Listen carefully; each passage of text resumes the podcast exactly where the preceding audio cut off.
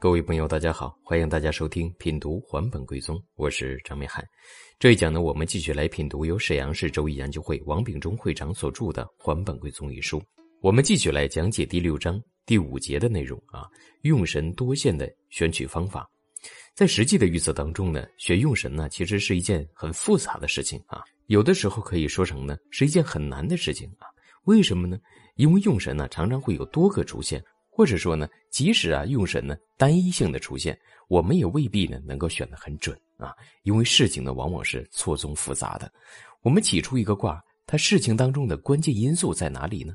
假如对方啊想要预测求财的事情，那么对方起出的卦一定反映的就是求财的事情吗？这个财一定反映的就是钱财之意吗？这是未必的啊。再比如说呢，对方想要求测求官的事情啊。那么这当中一定是看官为用什么，这也是呢要多加斟酌。为什么呢？因为每一个卦当中呢，它所包含的主要的念头是不同的。也许啊，求测者他所表达的内容和呢他内心所想的内容是不一致的。所以这也是提示我们啊，在为对方进行分析卦例的时候，不仅仅呢要告诉对方啊如何来起卦，如何来操作，而且要指导对方呢如何来设定他的意念啊。所以呢，我们讲啊，一个卦能不能解得准，其实呢，它是一种系统性的过程啊，并不是呢单独的，只是以卦来解就一定能够解得准啊。从求测问题的分析到意念的设定，再到呢起卦的具体流程啊，每一步都对呢卦能否解得准啊产生重要的影响。当然，这里面所包含的内容呢，越讲啊就会越多。我们呢，仅仅呢以用神多线啊这样一个问题来给大家呢进行解答啊。当卦当中呢出现多个用神的时候，比如求职位的卦当中呢出现了两个官爻，甚至呢三个官爻出现啊，或者求财的卦当中呢出现了两个财爻或者三个财爻，甚至呢四个财爻的情况，那么我们到底应该？看哪个财爻呢？或者看哪个官爻呢？这种情况就叫用神的多线啊。作为初学者啊，我们就要选择其中的一个财爻作为核心啊来进行分析。在古籍当中呢，讲到啊有这样的选用规则，叫舍弃兼爻而用适应，舍弃无权而用日月，舍弃安静而用动摇，舍弃被伤而用不伤啊，舍弃雄空而用不空，舍弃月破而用不破。这是古籍当中啊，包括现在很多的书籍当中呢，对于用神多线的啊一种选取方法。简单一点来说呢，就是选取旺相的啊。我们说看一件事情啊能不能成啊，那主要是看用神是否受伤，用神是不是够旺啊。所以呢，当用神多线这个问题出现了之后呢，古籍当中包括现代书籍呢，就一致提到啊，我们要选择最旺的那一个啊。因为最旺的那一个，就代表着我们求测当中的这个主体的用神啊。那么这种论法是否正确呢？我个人的看法是，这种说法呢对了一部分啊，或者说呢对了一大半啊。从吉凶这个角度来讲呢，用神当然是越旺越好。用神旺说明这个事情就是吉的，用神衰就是凶的。所以呢，它主要是看最旺的那一个，这是有很强的道理的。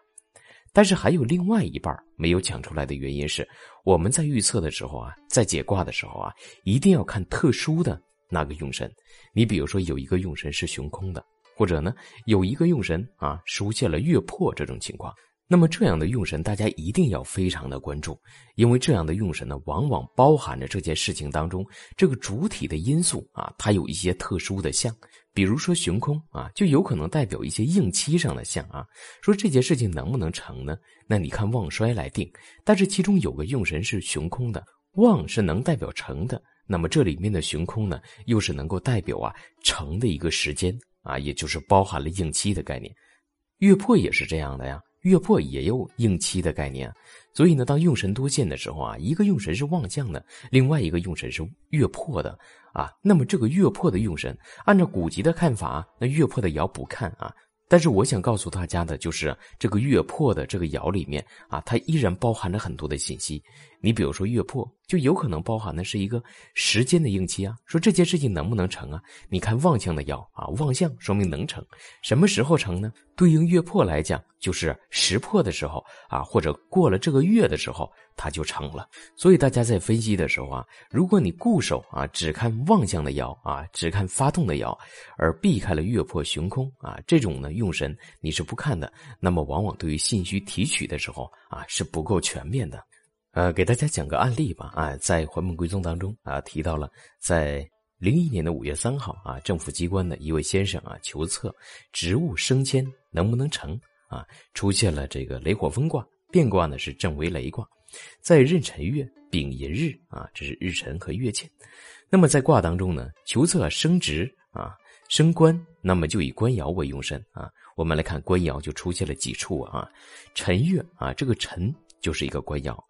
那么在六爻位呢，还有个戌土啊，这个戌土呢也是官爻，同时呢，在二爻位啊，还有个丑土的官爻是安静的啊，同时呢，在三爻位啊，亥水发动，又画出一个呢辰土的官爻，所以呢，一个求官的卦啊，官爻呢居然呢出现了四次，我们按照古籍当中的方法啊。用神多线的时候啊，选最旺的啊，选呢权力最大的啊。那么显然呢，壬辰月啊，其中呢辰土的这个月令的这个官呢，它的能量是最大的。那么就以月令的官爻为用神。那么我们一看呢，这个官爻啊，都已经临到了月令上。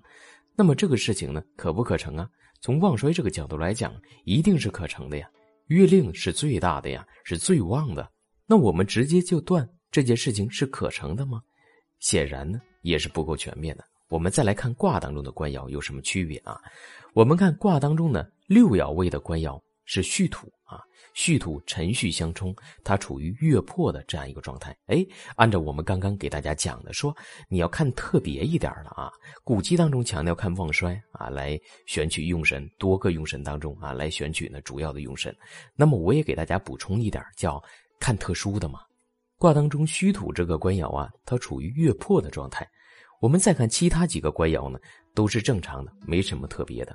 那么显然虚土这个官爻包含着一定的信息呀。那我们就要提取一下啊。我们说官月破能代表什么呢？对吧？首先这个官是旺相的啊，在辰月，那么土肯定是旺相的。旺相的，那说明这个官没什么。那月破能包含什么呢？这里面我们就要联想到应期的概念了啊。这个月破呢，也许就是在告诉我们应期的问题。那应该应在什么时候呢？啊，月破的爻它有两种应期啊。第一种是呢，过月的时候啊，不月破了啊，它就成了。还有一种情况就是时破的时候啊。那听到这儿，可能有的朋友又比较困惑了。那到底是过月这件事情成呢，还是说啊，这个时破的时候啊，到了虚月的时候这件事情成呢？这里面有个关键的点啊，就要具体事情具体来分析了。我们古语讲叫远应年月，近应日时啊。大家我相信呢，很多朋友都知道这样一句话。那么这样一句话说出来之后呢，显然没有任何意义，对吧？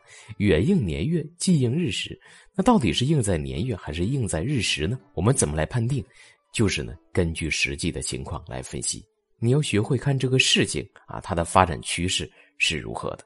所以呢，根据实际的情况来分析的话，那可能要到下半年了。那么，既然要到下半年了，那么你选择应期的时候就要选择虚月啊。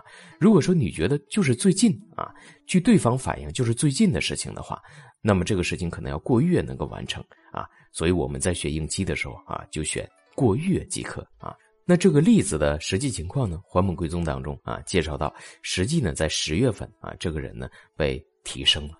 所以呢，用神多线这个问题啊，我们在选取的时候并不难啊。第一个，从吉凶这个角度来看的时候，大家一定要看最旺相的那个，最旺相那个啊，能够表达吉凶。第二个方面呢，就是大家一定要看特殊的那个啊，悬空的呀，月破的呀，入木的呀，伏藏的呀，等等啊，这些特殊的往往包含着一些啊其他的信息啊，所以我们把吉凶。和其他的取向信息给它分开来啊，最终我们解卦的时候啊，要把二者呢结合在一起啊，呈现出来，那么这个事情呢，描述的就会比较清晰了。好，这一讲的内容就为大家分享到这里。有想订阅《还本归宗》这本书的朋友，可以与北海老师联系。凡是订阅《还本归宗》这本书的朋友，均可以申请加入到北海老师的易学答疑群当中。有问题的话，我们可以在群内讨论啊。感谢大家的收听，欢迎大家持续关注，谢谢大家。